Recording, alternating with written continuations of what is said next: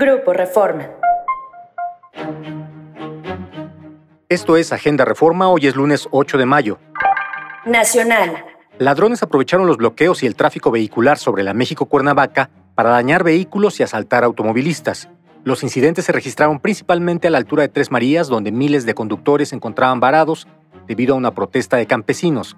Reportes oficiales hablan de al menos una veintena de automovilistas asaltados en las inmediaciones del municipio de Huitzilac.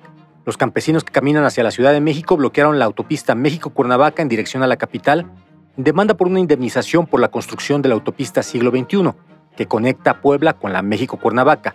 Sin embargo, su protesta provocó un intenso congestionamiento vial que fue aprovechado por los asaltantes acusa Presidencia Corte de sustituir al Congreso. La Consejería Jurídica de la Presidencia arremetió contra la Suprema Corte y acusó que en caso de invalidar la aprobación del llamado Plan B electoral, estaría sustituyendo al Congreso. La postura de la Consejería Jurídica se difunde a unas horas de que la Corte analice la primera parte del Plan B electoral en lo relativo a propaganda electoral, contenida en las leyes generales de comunicación social y de responsabilidades administrativas.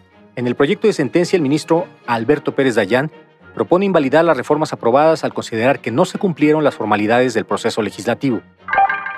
Hayan apriista red con fantasmas.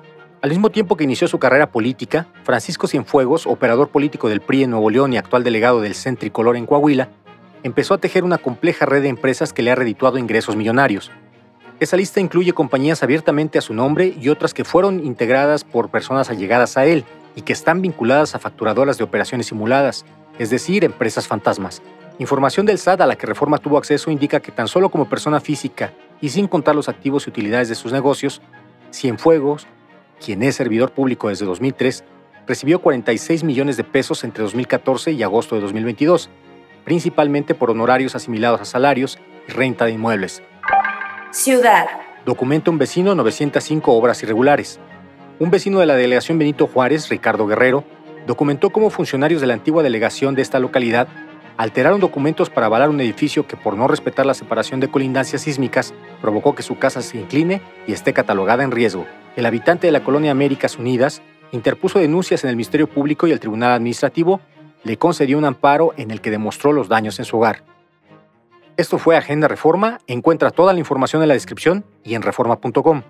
Síguenos en las diferentes plataformas de Grupo Reforma.